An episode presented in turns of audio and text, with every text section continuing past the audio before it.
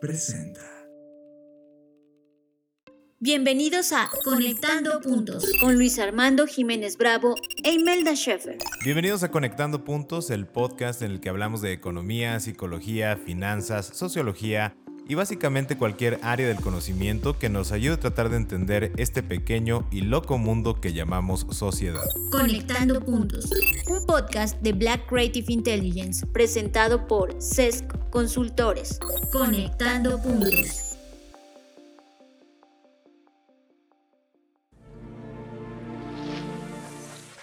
Bienvenidos a esta nueva emisión de Conectando Puntos, queridos escuchas.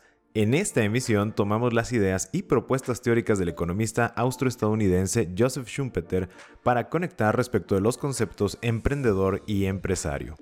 Si has iniciado un negocio propio o trabajas por tu cuenta, probablemente te han buscado definir como emprendedor, o incluso tú mismo has utilizado esta etiqueta para describir la esencia de tu actividad económica.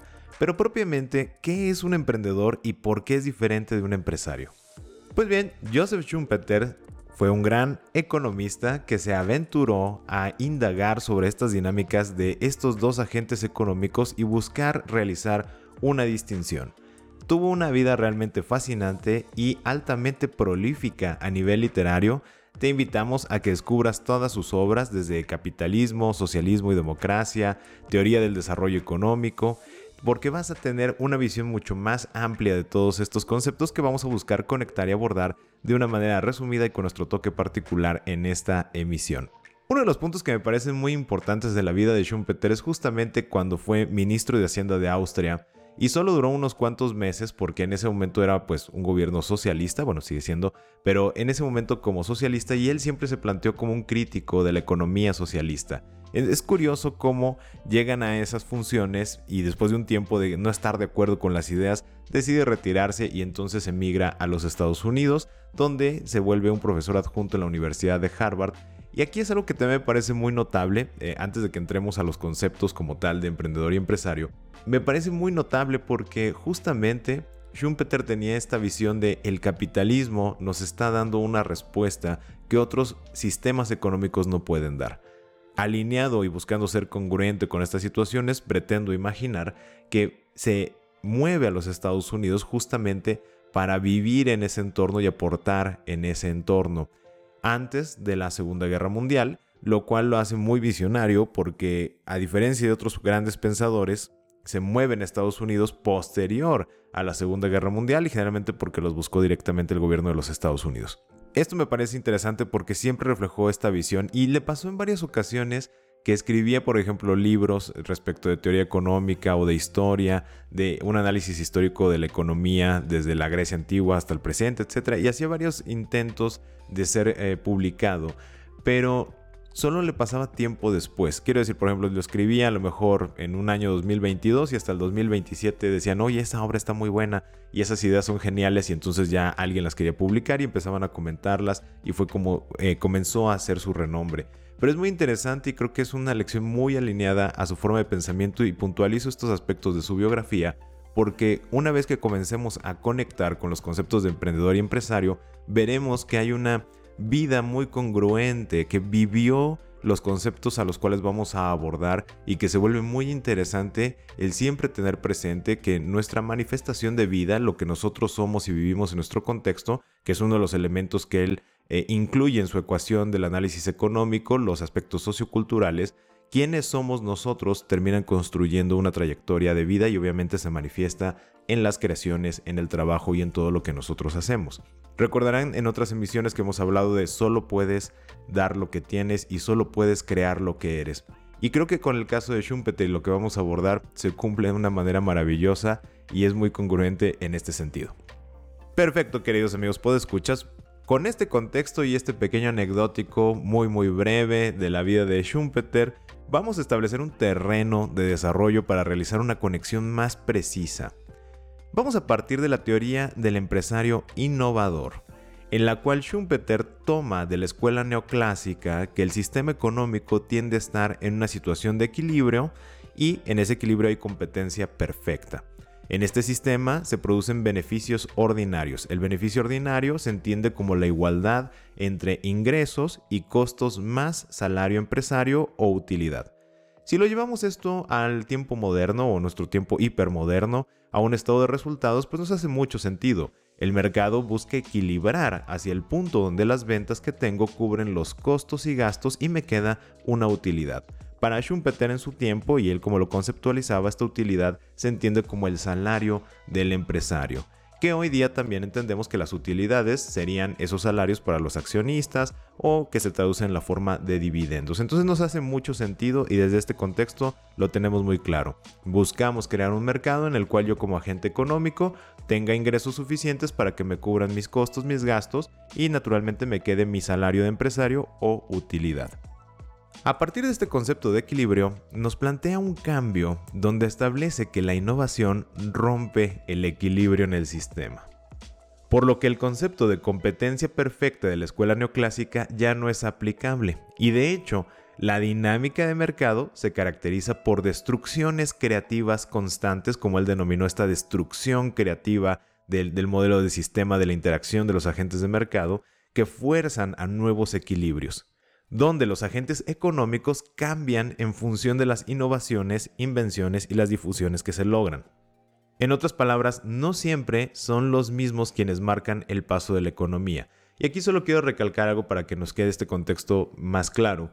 Cuando él habla de destrucción creativa, él se refiere que en un momento dado, una persona que él determina que puede ser un emprendedor o un empresario innovador, toma tecnología e introduce algo nuevo y en esa introducción de algo nuevo está destruyendo con una creación o a través de la creatividad la dinámica de mercado preexistente.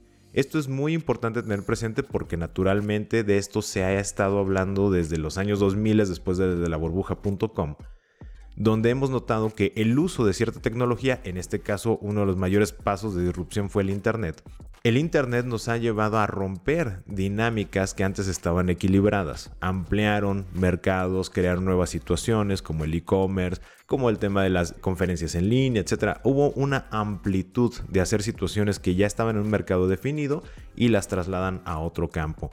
Cuando llega, por ejemplo, el tema de las apps, también vimos este surgimiento de todo tipo de economías como la gig economy, que también fue un rompimiento, fue una destrucción creativa del equilibrio que existía en ese mercado y otra vez se tiende a buscar reequilibrar, etc.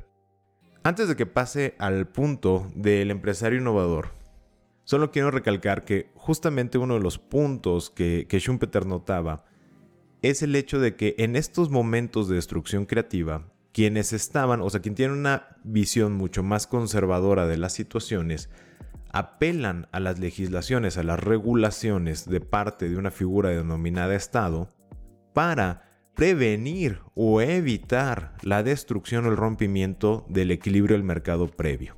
En otras palabras, la tecnología se debe contener para que persistan más tiempo en esa dinámica de equilibrio y los beneficios se mantengan de alguna manera constantes a través del tiempo para los agentes económicos que ya se encontraban ahí.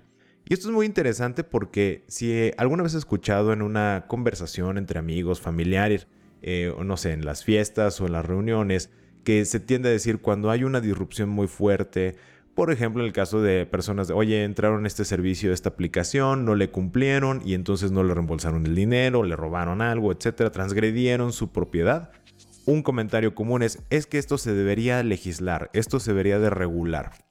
La realidad es que las regulaciones no son amigas de la innovación. Para empezar, siempre llegan tarde, pero en segundo lugar, las regulaciones propiamente no deberían de existir regulando el impacto del mercado. Porque en el momento en que metemos regulación, estamos metiendo acotamientos a la creatividad. Y en el momento en que limitamos la creatividad, estancamos un mercado.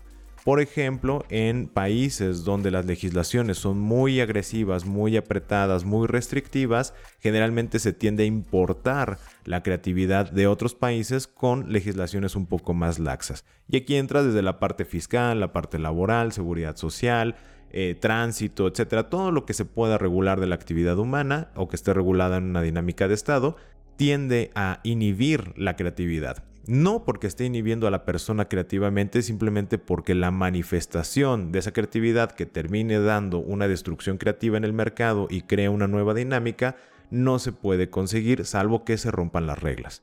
Y romper las reglas trae consecuencias. Aquí ya estamos entrando a temas de personalidad, qué tanta aversión al riesgo tienes, qué tanta disposición tienes de imponer esa idea. Y todas estas cuestiones son como filtros, filtros, filtros que inhiben que se permita esa destrucción creativa. Entonces, ¿qué terminamos haciendo? Importando de países donde no existen estas limitaciones a la destrucción creativa y entonces ya las adaptamos a un modo que se pueda más o menos regular o que tenga más o menos una regulación al respecto. Y esto es una de las causas, si ustedes se encuentran en un país, por ejemplo, eh, de América Latina o en algunos países europeos, van a notar que hay innovaciones que se traen constantemente de otros países. Y es por qué siempre lo hacen primero en tal lado, ¿no? Típicamente, previamente era siempre Estados Unidos, ¿no? ¿Por qué siempre traen todo de Estados Unidos? Bueno, porque justamente una de las cuestiones que buscaban Estados Unidos era la libertad, el ejercicio de esta libertad, la destrucción creativa, y recordemos que Schumpeter pues dio clases allá, entonces buena generación de economistas se formaron en esas ideas y también moldearon las legislaciones. En el momento en que estamos viendo más regulaciones, más, más temas de inhibir esa creatividad, hay que poner mucha atención porque nos quedarían dos opciones y esto lo estoy dejando para que lo puedan reflexionar. Número uno, tendríamos que comenzar a ver qué tecnología voy a importar, puesto que en el ecosistema regulatorio en el que me estoy desenvolviendo no me van a permitir hacerlo por mi cuenta. Número dos, puedo emigrar a un lugar donde yo sí pueda generar esta destrucción creativa y luego ya decidiré si la exporto o no la exporto. Tenemos dos alternativas, pero el eje al final de todo para que podamos prosperar en cualquier tipo de ámbito es estar buscando quiénes están creando la destrucción creativa y ver cómo se puede implementar o aplicar. Claro, en congruencia con nuestros principios, valores y demás que haga sentido. Ok, ahorita vamos a hablar un poco más de eso, pero justamente es tener bien claras estas dos situaciones. Estás escuchando Conectando Puntos con Luis Armando Jiménez Bravo e Imelda Schaeffer, presentado por CESC Consultores. Conectando Puntos. Ahora, con todo lo ya mencionado, voy a conectar todo lo que ya mencioné con el punto que les decía de Schumpeter planteando al tipo de empresario innovador. El empresario innovador que usando la tecnología propone un nuevo producto o servicio, ¿no? para ponerlo adaptado a nuestros tiempos, y con este producto busca crear un monopolio temporal de explotación lo que crea beneficios extraordinarios hasta que la imitación nuevamente equilibra el número de oferentes y regresa al beneficio ordinario.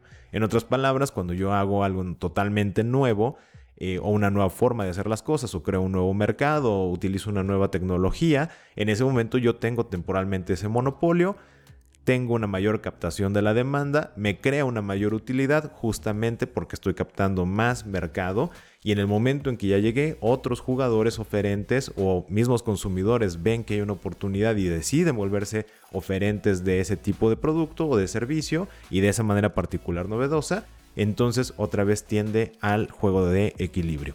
En este sentido, hay que recalcar que justamente lo que busca esta destrucción creativa y este monopolio temporal es invertir las posiciones o ampliar el número de personas que se vuelven oferentes y obtienen un beneficio de esta situación.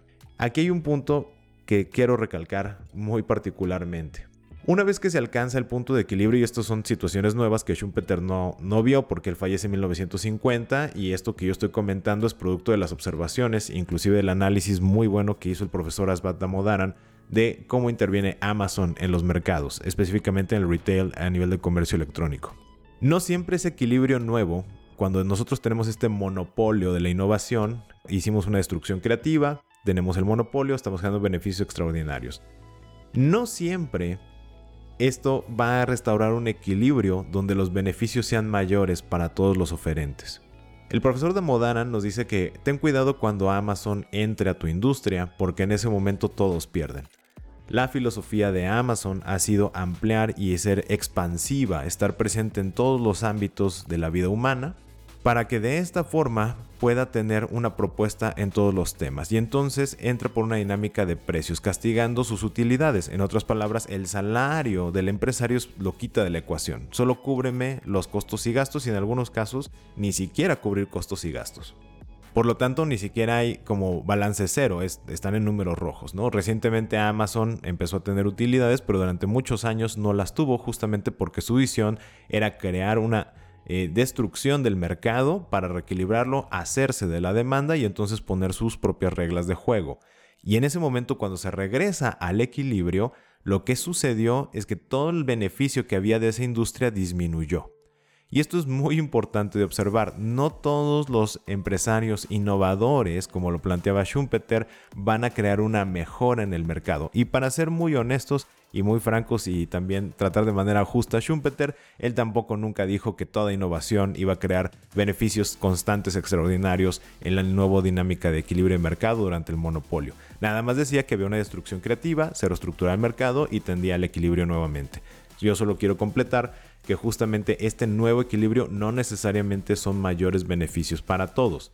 Por eso es tan importante el estar creando continuamente y trabajando continuamente y consistentemente en la creación, porque estas destrucciones constantes no sabemos exactamente cómo se van a reequilibrar. Nos van a traer más prosperidad y a lo mejor ni prosperidad, riqueza.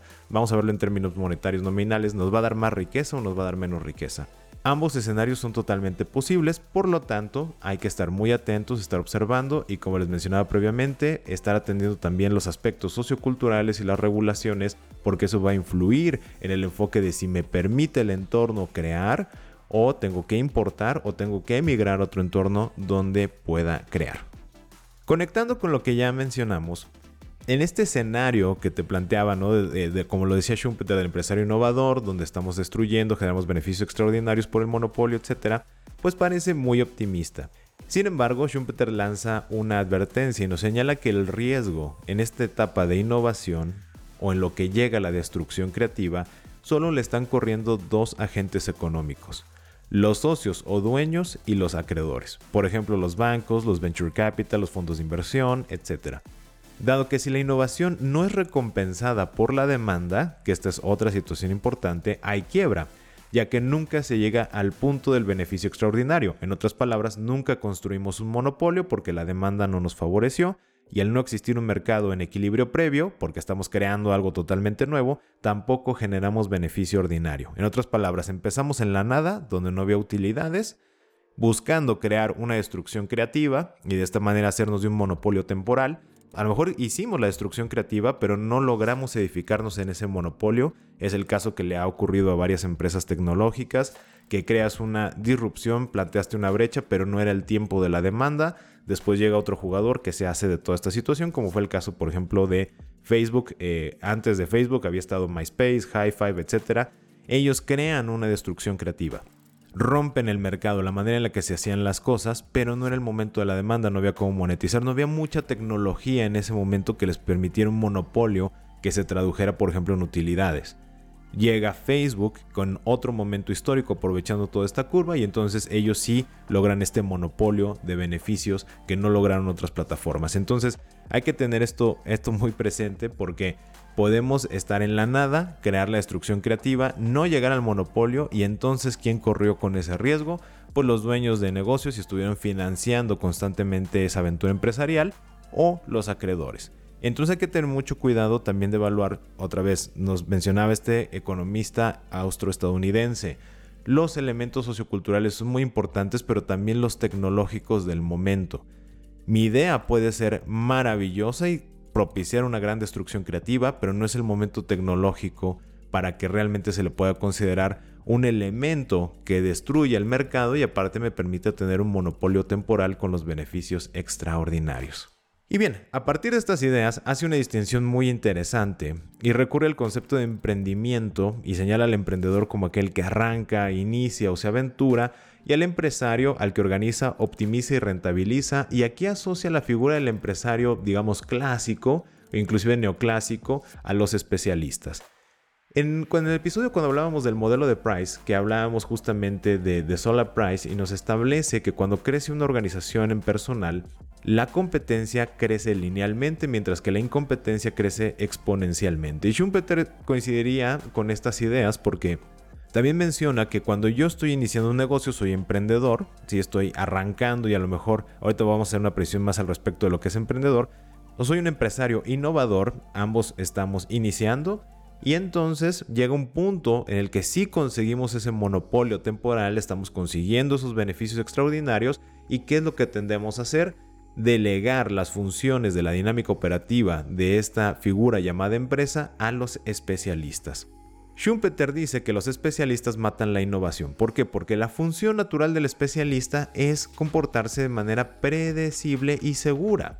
No le importa la innovación porque la innovación trae riesgo, como ya dijimos, podemos intentarlo y si no funciona hay quiebra. Entonces el especialista que está contratado por los dueños de negocios o por los accionistas o por los mismos acreedores para que mantenga esos beneficios extraordinarios va a buscar operar con el mínimo riesgo posible. Paradójicamente, la toma de riesgos fue lo que consiguió el beneficio extraordinario y cuando llegamos a ese beneficio extraordinario, contratamos gente que no tiene esa toma de riesgos para buscar mantenerlos. En consecuencia, bajan. Y por eso estamos notando también que las curvas de, crecimiento económico que tienen las empresas tecnológicas se están recortando. ¿Por qué? Porque tenemos una llamarada, automáticamente metemos especialistas, ya no estamos innovando, queremos mantener ese beneficio extraordinario. ¿Por qué? Porque le debemos dinero a un montón de acreedores, llámese las venture capital y demás, y entonces estamos buscando mantener el beneficio extraordinario por la presión que nos ponen también estos acreedores y resulta que vamos a la baja. ¿Por qué? Porque la adopción tecnológica está creciendo de manera exponencial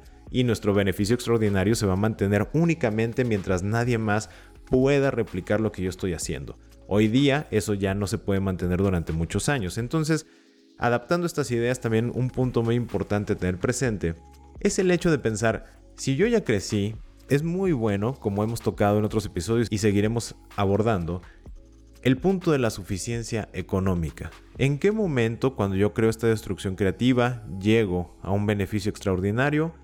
¿Hasta qué punto digo, hasta aquí está bien? Y nos transformamos o lo tomo de plataforma para crear otra destrucción creativa.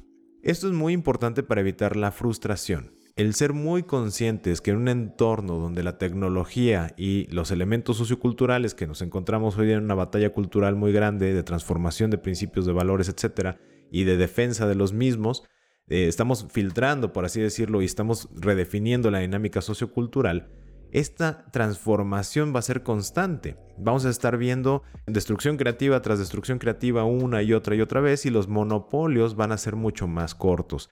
Entonces es muy importante para poder hacer una planeación estratégica adecuada, visualizar el punto de la suficiencia económica y también ser muy consciente que a lo mejor esto puede ser en 5 años, 6 años. Yo arranco el día de hoy, logré un monopolio temporal, llegué a un punto de X y en ese momento tengo que tomar una de dos decisiones.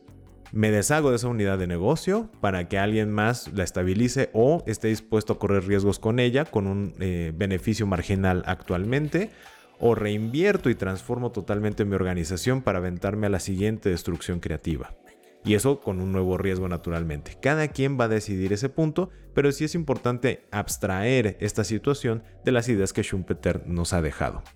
Con todo esto hecho y sigamos la conexión, Schumpeter entonces nos orienta en dos formas. El emprendedor es aquella persona que busca la innovación usando la tecnología y el conocimiento disponible o desarrollando uno nuevo para encontrar un nuevo territorio donde va a erigir ese monopolio comercial.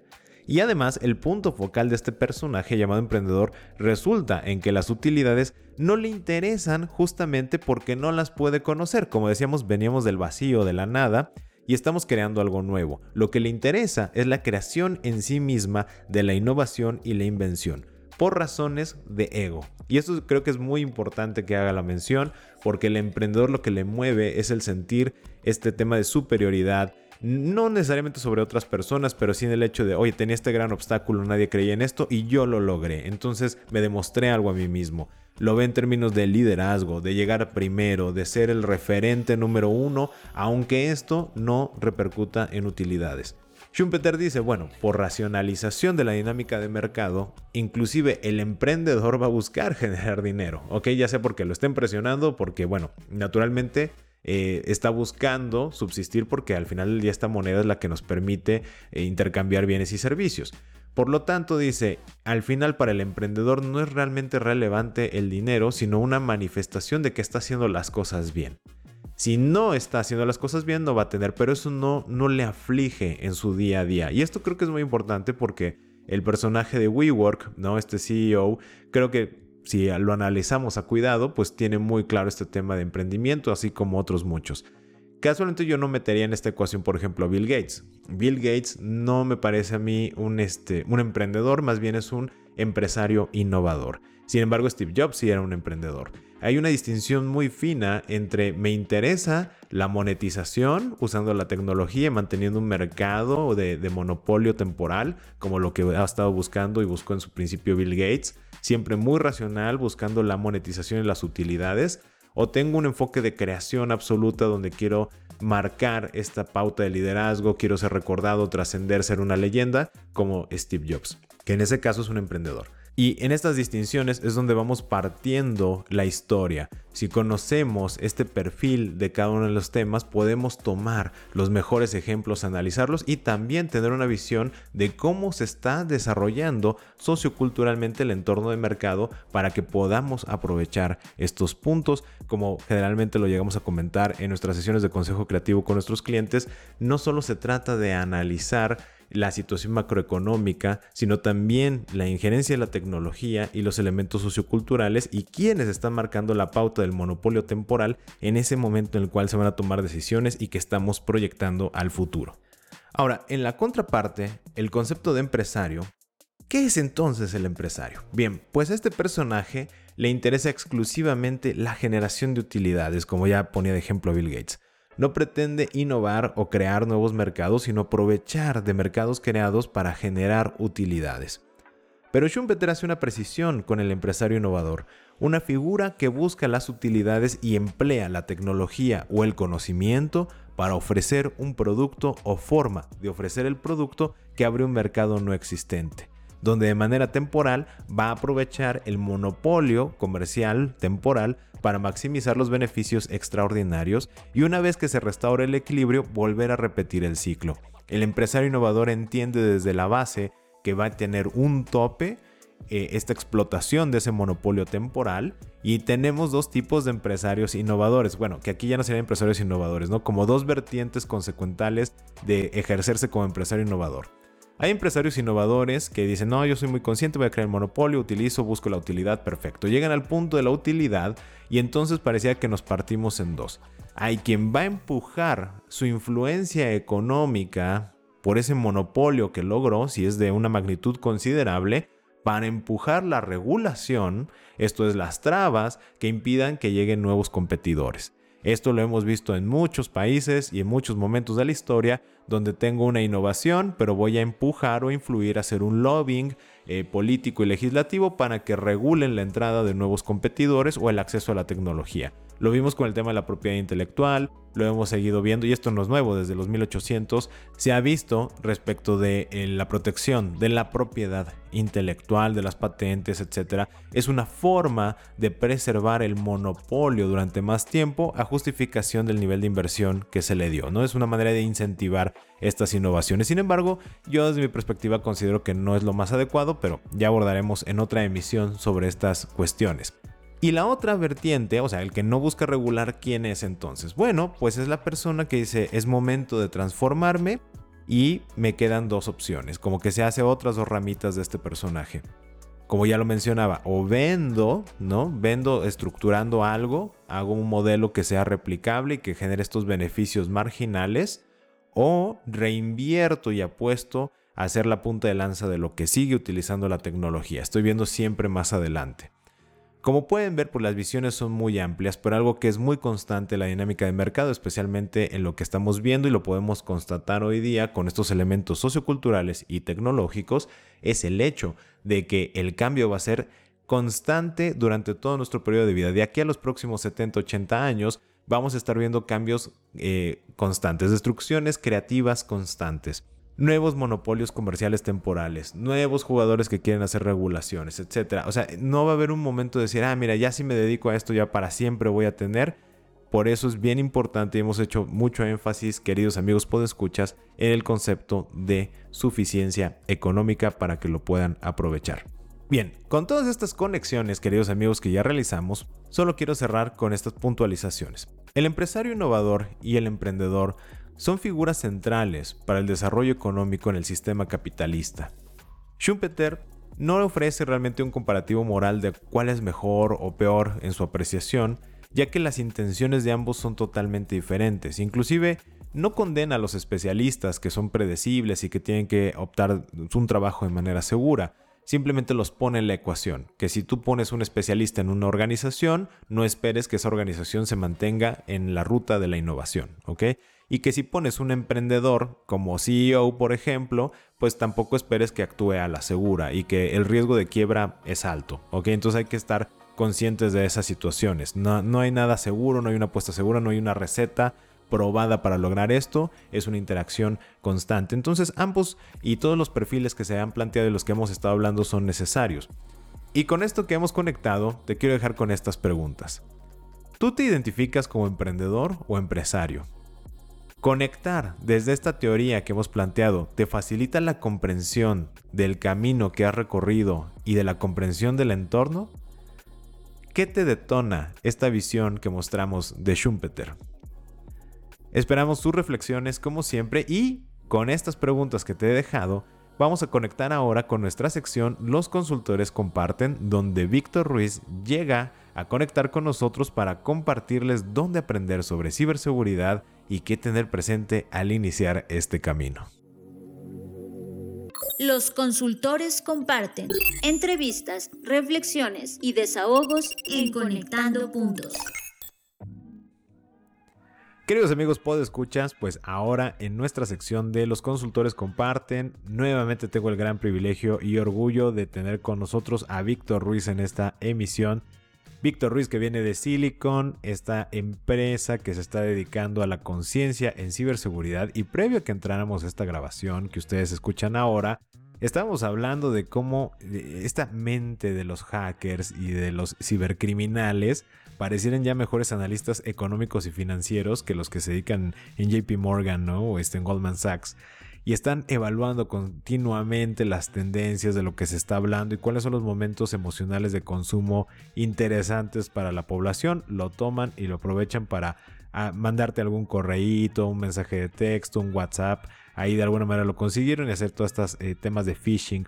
Eh, y yo le comentaba a Víctor que pues ya este tema del esquema del príncipe nigeriano ya pasó de moda, pero ahora viene, me compartías, ¿no? La parte de que la camiseta del mundial, eh, estos vuelos a Qatar, ¿no? Bueno, porque es un tema mundial, pero también fuera de ese tema, a lo mejor este, alguna noticia de Banamex, ¿no? De que ya está cerrando y ahorita te va a llegar temas de Banamex, muchísimos temas de Banamex, o cuando el SAT manda las cartas de invitación, pues te llegan un montón de correos apócrifos del SAT para que te asustes y por ahí estén haciendo las campañas de phishing. Con esto, pues lo estamos planteando como contexto, justamente quiero aprovechar, estimadísimo Víctor, pues ya con estos fenómenos que dices, donde ya todo el mundo se sabe la del príncipe nigeriano y la lotería internacional y tal y tal, y que descongélame la cuenta y préstame 10 mil pesos, ¿no? Este, y ahora ya están utilizando temas novedosos y están muy atentos a esto, pues es más que nunca importante el aprender de ciberseguridad. Cómo puedo detectar situaciones apócrifas, cómo me puedo blindar, cómo puedo hacer algo tan sencillo como la verificación de dos pasos, cómo puedo eh, investigar en páginas si, oye, voy a darte mi información, cómo puedo saber si la tienes bien protegida o no.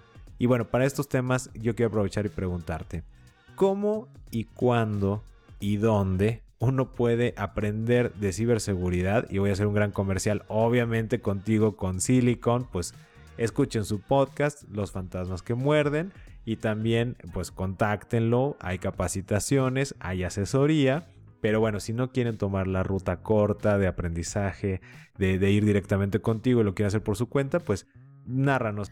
Bueno, eh, afortunadamente hoy en día está creciendo el tema de ciberseguridad en, diferentes eh, ámbitos, entonces hay diferentes opciones. Aquí lo, importante es poder, en principio, identificar qué es lo que quiere hacer uno, ¿no? De, su carrera o de su trayectoria laboral qué elementos son los que voy a eh, necesitar para, eh, para, poder hacer mejor mi, labor en una empresa o para trabajar como independiente o para hacer una carrera como tal, ¿no? En, ciberseguridad, porque el área es muy amplia. No solo se trata de los, de los analistas de malware o de los que hacen pen testing, que son pruebas de penetración y de vulnerabilidades para evaluar, pues el, hacer un diagnóstico de, cómo está la seguridad en las empresas. hay muchos más perfiles, ¿no? Está la, persona que se encarga de ingeniería social, de pues todo lo que es ransomware, hay muchas áreas, ¿no? El analista forense, ¿no? El que justamente investiga qué fue lo que pasó después de un ataque. Lo principal es pues tratar de identificar qué queremos. Y para esto hay organizaciones certificadoras que ofrecen diferentes diplomados, cursos, talleres para obtener una certificación que lo avala, que la avala la, industria, que es reconocida por la industria. Está por, ejemplo el caso de ISC cuadrada, CompTIA, eh, SANS, Easy Council y e, entre muchas otras que ofrecen certificaciones como tal que en su mayoría son técnicas. Entonces, eh, sí tienen parte de teoría, pero la, gran parte es técnica. También hay otras que ya están desarrollando diferentes universidades en donde están haciendo cursos, talleres, diplomados enfocados a ciberseguridad, pero también con un poco más de enfoque hacia la gestión. Aquí podemos dividirlo también mucho en el área técnica y el área de gestión, que también se necesita mucho. No todo el mundo va a ser hacker, ¿no? se necesita muchas veces alguien que haga auditorías, que haga diagnósticos de vulnerabilidades, de fallos, de riesgos y que a su vez pueda emitir eh, lineamientos, reglas, protocolos para que la empresa pueda seguirlos y estar protegido. ¿no? Y también, como lo mencionaba, hay, universidades, están estas eh, empresas certificadoras. En Silicon, por ejemplo, damos cursos de básico hasta, pues también algunos, algunos avanzados pero el enfoque es un poco, es una combinación de, ambos, ¿no? Por una parte está la parte técnica, la que es importante conocer para conocer hardware, software, fierros, cómo está eh, armada una, una computadora, una red, cómo está eh, armada una página web y justo pues cuáles son las vulnerabilidades que pudieran tener, pero también la parte de, de gestión que mencionaba, que es fundamental porque hay marcos de trabajo, hay certificaciones, por ejemplo, está la ISO 27001, está otras que, emite la, eh, el NIST de Estados Unidos, que es una organización como parte del gobierno de Estados Unidos que emite ciertos lineamientos y, regulaciones a empresas de todo tipo, pero especialmente pues en ciberseguridad. Entonces, esto también sirve porque muchas de las compañías quieren en algún momento eh, certificarse y, cumplir con la normativa y regulación del país en el que están operando, ¿no? Entonces, los mismos países o las mismas, la misma industria de algún, de algún país les exige que, estén certificados en algunas áreas para poder hacer negocios con ellos. Es el caso del NIST, de la certificación ISO 27001. Entonces, nosotros, por ejemplo, en Silicon damos esta, capacitación, este entrenamiento desde muy básico, desde fundamentos de la ciberseguridad hasta un poquito más avanzada en ya temas de, certificación. Pero afortunadamente hay mucho material, mucho contenido que se puede consultar, inclusive gratuito, en internet también. YouTube tiene muchos canales. Y aquí también eh, hacer una aclaración. Es importante el tomar una carrera universitaria, si es a lo que se va a dedicar uno, es importante certificarse también, pero el tema del aprendizaje no está limitado a universidades o a certificadoras. Aquí el que quiere aprende y el, ejemplo que, nos ha dado muy fuerte y la verdad eh, muy agresivo es de estos hackers que están en otros países, por ejemplo en, Lituania, en, Ucrania, en Rusia, y que son autodidactas y aprenden de videos en Internet y bajan las, las, herramientas y las empiezan a probar y hacer evaluaciones y hacer experimentos hasta que la dominan. Y ellos, obviamente, un hacker o un cibercriminal no tiene la certificación o el aval de una organización como tal, pero sí tiene el conocimiento.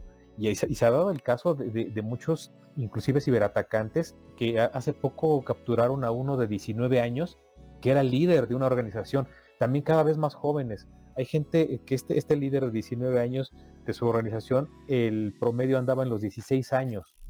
Entonces, ellos obviamente no tienen diplomados, no tienen doctorados, no, no, cursaron toda esa trayectoria académica, pero saben cómo utilizar las herramientas, las utilizan para, hacer cosas malas, para hacer cosas ilegales, pero la recomendación es no dejar de aprender. Sí certificarnos, sí. Tomar una carrera universitaria también es muy importante. Pero la parte del aprendizaje esa depende de nosotros. Y lo hemos visto reflejado en estos ciberatacantes que son muy, muy jóvenes o de cualquier edad también, pero que están aprendiendo ellos mismos con sus propias herramientas a su propio ritmo. Entonces, no, no dejarlo este, de, de lado, ¿no? Oye, me parece súper interesante este punto crucial de que la edad no es relevante. El uso y la disposición, la actitud es algo que hemos buscado resaltar siempre en Conectando Puntos. Es lo que te va a marcar la diferencia, ¿no? El, hecho de si quieres hacer más o menos a lo largo de tu trayectoria. Mencionaste algo muy importante y aquí a lo mejor no sé si es un comercial o no, y al menos para ponerlo ahí en el radar de la oferta que ustedes tienen en Silicon y bueno, cualquiera que nos esté escuchando, que también puede ser una idea importante. Algunos eh, clientes corporativos, tal vez si tú eres independiente o eres un pequeño negocio, mediano, lo que fuera, un proveedor de, de bienes o de servicios, te va a solicitar que estés certificado en términos de ciberseguridad. Eh, esto me parece muy importante porque las ISO, ¿no? De procedimientos, de que estés documentado o como en su tiempo y hoy día todavía subsiste, las auditorías financieras, ¿no? Las revisiones de que efectivamente estés cumpliendo con el adecuado registro contable, que no estés inflando números y demás.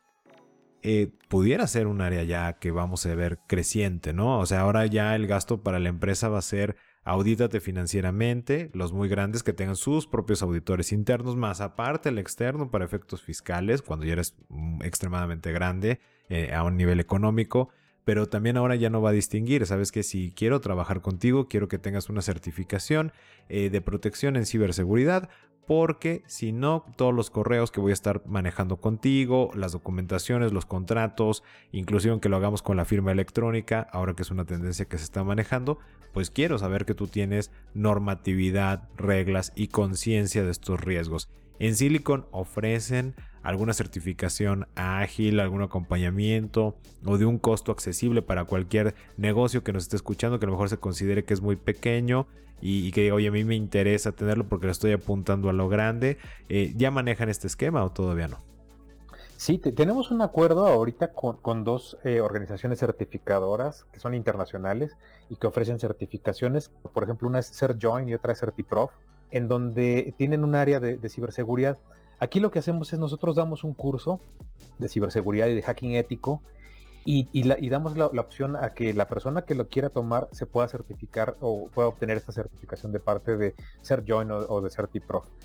Pero sirven eh, sobre todo en temas eh, curriculares, ¿no? Y también sirven para darse cuenta si es lo que eh, la persona quiere como carrera porque al menos lo que nosotros hacemos en, los cursos que damos es formar a las personas de cómo está el sector, de qué es lo que se necesita, de cuáles son las oportunidades laborales incluso, y que ellos mismos decidan si es, si es lo que quieren hacer o no. oye, pero por ejemplo, eh, en este sentido, si yo fuera, por ejemplo, ¿no? un agente de seguros muy grande, ya de esos consolidados hasta que se heredan los negocios, que lo empezó mi mamá, mi papá, líder de ventas nacional, que conozco muchas historias de esas en varios puntos de la República. Y dicen, oye, ya se le heredaron, ¿no? Pero resulta que pues tienes contacto con empresas de todas, porque manejan seguros de flotillas, de, grandes empresas, de autotransporte, etc. Ustedes en Silicon tienen este servicio como de dictamen, si por ejemplo llegara a lo mejor una empresa muy grande, un corporativo, y me dijera, oye, tú estás capacitado en ciberseguridad, no sé ni qué es eso, querido amigo, pero pues no sé, tengo un área de IT. No, no, no, no, a mí no me basta tu área de IT. Yo necesito que alguien externo, así como un auditor financiero, contable o fiscal, me dice que tus números están bien. Yo necesito este, alguien que te haga un dictamen donde efectivamente estás cumpliendo o tienes al menos una normatividad en ciberseguridad y que lo haces de manera adecuada. ¿Ustedes tienen ese servicio también? Sí, Sí, sí, hacemos esa identificación, una auditoría justo de, los niveles de, seguridad, de los riesgos, de las amenazas que puedan tener las compañías, pero sobre todo también del nivel de concientización que puedan tener. Porque, como, lo mencionabas, ¿no? En, algunas ocasiones llegamos a la empresa y de repente dicen, a ver, este, esto no lo entiendo, eso no sé de qué se trata. Ah, bueno, para eso tenemos un curso o un taller específico de fundamentos de ciberseguridad que sirve para decir, a ver, ¿Qué es, ciberseguridad? ¿En qué consiste? ¿Cuáles son los, elementos básicos? Y de ahí partir qué es lo que tú necesitas como compañía. Ahora, hagamos un listado de, los activos que tienes, de, los controles que vas a colocar, de las personas responsables, pero eso ya como parte de una, asesoría, ¿no? Pero en principio, no sabes qué es, sí lo podemos dar. Y además, algo que me ha servido a mí en lo, personal del área de periodismo es justamente tratar de entender primero para poder explicar en términos accesibles y básicos para las personas, que muchas veces e, e, es, el, es, el, problema que tenemos. Eh, llegamos y, vemos inteligencia artificial, ah, no, no lo entiendo. Algoritmos, no, no lo entiendo, no sé qué es eso.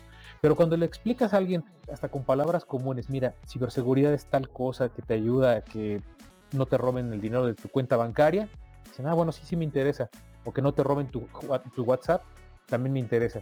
O que no te roben la lista de clientes que tienes en tu servidor, ah, pues sí, sí, sí, sí me interesa, ¿no? ¿Cómo, le hago? Eh, pero si de entrada le decimos, no, mira, hay algo que se llama, em, no sé, este, algo muy avanzado, puede haber un, choque ahí. Entonces, parte de lo que nosotros hacemos es justamente bajar todos esos términos tecnológicos para que la gente lo entienda. Y ahora ya lo entendiste, ahora sí, dime qué, es lo que te interesa eh, profundizar, ¿no? Ah, perfecto.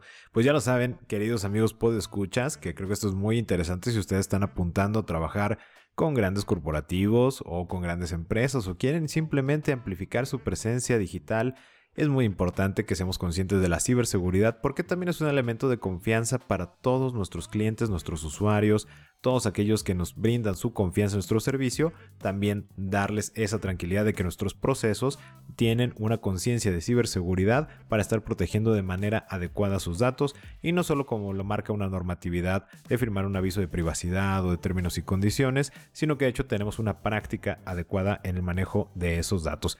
Estimadísimo Víctor, pues muchas gracias. ¿Dónde te pueden encontrar? Pues ya quieren todos hacer su diagnóstico contigo. ¿Dónde pueden localizarte? Perfecto. Bueno, nosotros estamos en redes sociales, en Facebook, Twitter, LinkedIn, en Telegram, en Discord, en Spotify, en YouTube, en Instagram, como Silicon, S-I-L-I-K-N. Perfectísimo. Y nada más para que quede súper claro, S-I-L-I-K-N. Búsquelo en todas las redes sociales. YouTube, Telegram y todas las que ustedes utilicen porque seguramente van a encontrar el contenido y también van a tener el medio de contacto para iniciar este camino en la ciberseguridad. Muchas gracias por haber estado con nosotros en esta emisión, estimado Víctor. Perfecto, muchas gracias a ustedes. Esperamos tus mensajes a través de nuestra página de Facebook arroba SESC Consultores. Esto es arroba SESC Consultores. O por correo electrónico a través de nuestra página de internet www.sesc.com.mx. Escuchaste Conectando Puntos con Luis Armando Jiménez Bravo e Imelda Sheffer, presentado por CESC Consultores, un podcast de Black Creative Intelligence. Conectando puntos.